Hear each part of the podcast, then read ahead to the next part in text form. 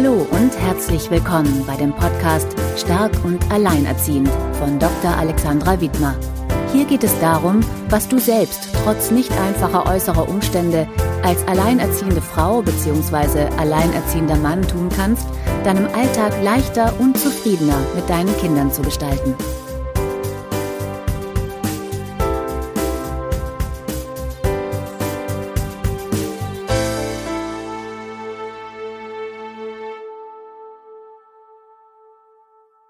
Hallo und herzlich willkommen zu meinem fünften Podcast von www.stark und alleinerziehend.de von und mit Alexandra Wittmer.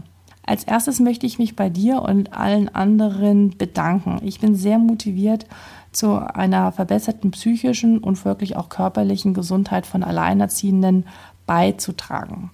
Danke, dass du mir hier zuhörst. Das heutige Thema heißt, was jeder Alleinerziehende oder Alleinerziehende über das Burnout-Syndrom wissen sollte und um das zu verhindern. Teil 1. In meiner täglichen Praxis und in meinen Burnout-Gruppen, die ich bislang geleitet habe, bestehen immer wieder teils korrekte und auch falsche Vorstellungen, was man sich unter dem Begriff Burnout überhaupt vorstellen kann. Am Ende dieses Podcasts weißt du bezogen auf den Status der Alleinerziehenden, was unter diesem Begriff zu fassen ist. Gut, starten wir los. Ist Burnout eine Krankheit? Nein.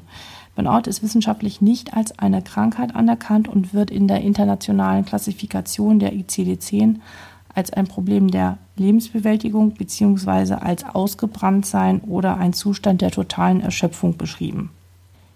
Was sind denn die typischen Symptome eines Burnout-Syndroms? An erster Stelle steht die emotionale Erschöpfung. Diese Erschöpfung resultiert aus einem übermäßigen emotionalen und körperlichen Anspannungszustand, einer Anstrengung. Man fühlt sich oft schwach und kraftlos, müde und ist auch reizbar. Das zweite typische Symptom äh, heißt, wird genannt, Depersonalisierung, was so viel heißt wie sich weniger zu spüren. Man wird sich selbst und den Kindern zunehmend gleichgültiger. Man entwickelt so eine zynische Haltung und man stumpft im Alltag immer mehr ab, sodass man weniger auf sich selbst und auch auf die Kinder und die Umgebung eingehen kann und nur noch sein stumpf sein Programm ja, vollzieht. Das dritte Symptom ist die Zunahme oder das Wahrnehmen von Misserfolg. Man hat das Gefühl, dass man trotz der täglichen Überlastung nicht mehr viel erreichen und bewirken kann. Es mangelt an Erlebnissen von Erfolg man hat ständig so viel zu organisieren und zu planen, sodass das Gefühl aufkommt, dass das, was man leistet, nur ein Minimum ist von dem, was eigentlich gefordert wird. Und das erhöht die Unzulänglichkeit und letztendlich führt das zu einer reduzierten Leistungsfähigkeit in der jeweiligen Person. Haben nur berufstätige Menschen einen Burnout? Nein, das Burnout-Syndrom beschränkt sich nicht auf bestimmte Berufe oder Menschen. Jegliche Art der Überlastung der Lebensbewältigung kann zu einer körperlichen, gedanklichen und emotionalen Erschöpfung führen. So ist zum Beispiel die Trennung mit Kindern, ob nun im Guten oder im Streit für alle Beteiligten, eine Riesenherausforderung. Welche Risikofaktoren begünstigen ein Burnout-Syndrom? Die Ursachen eines Burnout-Syndroms sind wahnsinnig vielfältig. Die Ursachen können einerseits in unserem Inneren, also in unserem Kopf liegen, sprich, wie denke ich und wie sind meine Bewertungen und Einstellungen bestimmten Situationen gegenüber, wenn ich häufig solche Gedanken habe, ich schaffe das alles nicht, ist es eher kontraproduktiv. Aber auch die äußeren Bedingungen haben durchaus auch einen Einfluss darauf, ob sich die Symptomatik entwickeln kann oder nicht. Insofern macht es schon einen großen Unterschied, ob man ein gut funktionierendes soziales Netzwerk hat, eine Familie hat oder ob man sich mit dem Kindsvater oder der Kindsmutter verträgt oder auch nicht.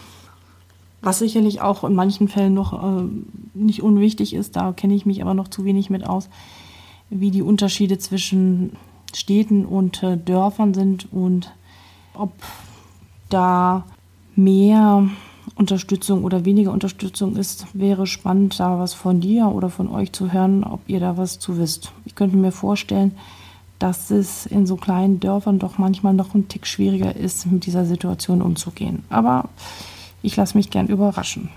Nächster Punkt. Wieso haben manche Alleinerziehende keinen Burnout, obwohl sie die gleichen äußeren Bedingungen haben? Sehr spannende Frage, die, ja, die mich jeden Tag immer wieder begeistert und beschäftigt. Also wir haben im Laufe unseres Lebens alle Strategien entwickelt, um mit Stress umgehen zu können. Ob Umstände und Situationen bei uns oder bei dir Stress auslösen, hängt von deinen eigenen Bewertungen ab. Dein eigenes Denken und Handeln kann einen Burnout fördern oder auch verhindern. Wenn du es so wenig selbst gelernt hast, dir auf die Schultern zu klopfen und zu sagen, Mensch, habe ich heute super gemacht. Ich leiste echt eine Menge jeden Tag, immer wieder, dann ist die Möglichkeit, Burnout-Symptome zu entwickeln, eher erhöht. Was haben Menschen, die ein Burnout-Syndrom entwickeln, gemeinsam? Viele dieser Menschen haben das Bedürfnis, anderen zu helfen. Besonders das schlechte Gewissen, keine klassisches Familienleben mehr bieten zu können, führt dazu, dass viele alleinerziehende Mütter und Väter noch mehr Schwierigkeiten haben, sich abzugrenzen und Nein zu sagen. So nach dem Motto, mein Kind soll es wenigstens da und dort gut haben. Wenn man seine eigenen Grenzen nicht so gut benennen und auch zeigen kann, ist das Risiko, ein Burnout-Syndrom zu bekommen, deutlich erhöht. Außerdem berichten Betroffene, dass der Wunsch, alles richtig zu machen, womöglich perfekt zu machen, sehr, sehr ausgeprägt ist. Ich sage immer wieder gerne, die Angst vor Fehlern ist die liebste Freundin von Herrn oder Frau Burnout. Was ist einer der ersten Versuche, seine Kraft zu sichern, um ein Burnout-Syndrom zu verhindern. Aus vielen Gesprächen und auch aus meiner eigenen Erfahrung kann ich sagen, dass man doch beginnt, sich von Freunden und Bekannten teilweise zu Beginn zumindest zurückzuziehen. Einerseits ist der soziale Kontakt sehr aufwendig und anstrengend und andererseits kommen auch Gefühle von Scham und Unzulänglichkeit auf und man möchte diesen nicht begegnen und vermeidet es. Wieso sind Alleinerziehende denn unter anderem auch mehr gefährdet, ein Burnout-Syndrom zu entwickeln. Naja, prinzipiell muss man sagen, ist jede Frau und jeder Mann gefährdet oder jeder hat, äh, jedem kann das passieren.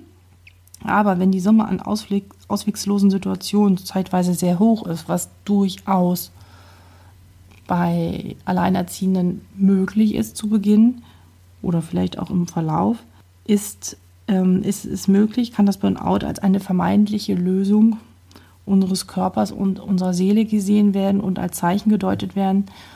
Und nach dem Motto, okay, jetzt reicht, jetzt muss etwas verändert werden. Sieht ein Burnout-Syndrom bei jeder und jedem Alleinerziehenden gleich aus?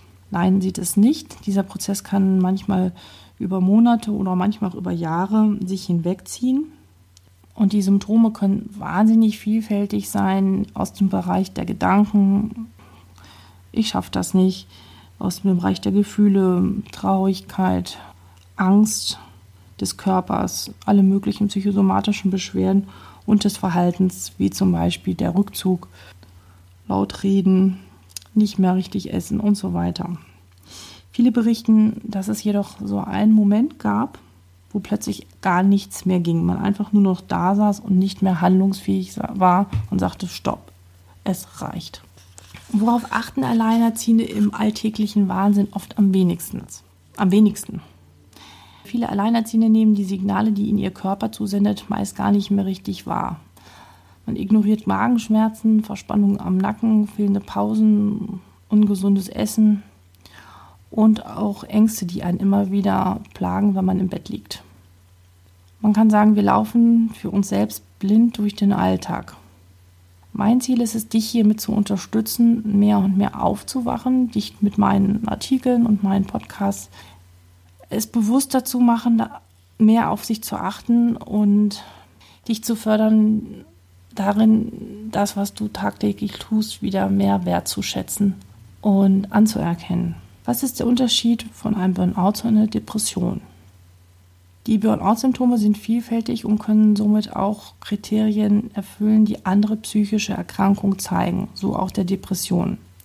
Sollte jedoch eine ausgeprägte Antriebslosigkeit, eine Hoffnungslosigkeit, eine Niedergestimmtheit vorliegen und noch viele andere Symptome, dann rate ich dir sofort die Hilfe eines fachkundigen Arztes aufzusuchen, der dich unterstützt und auch begleiten wird.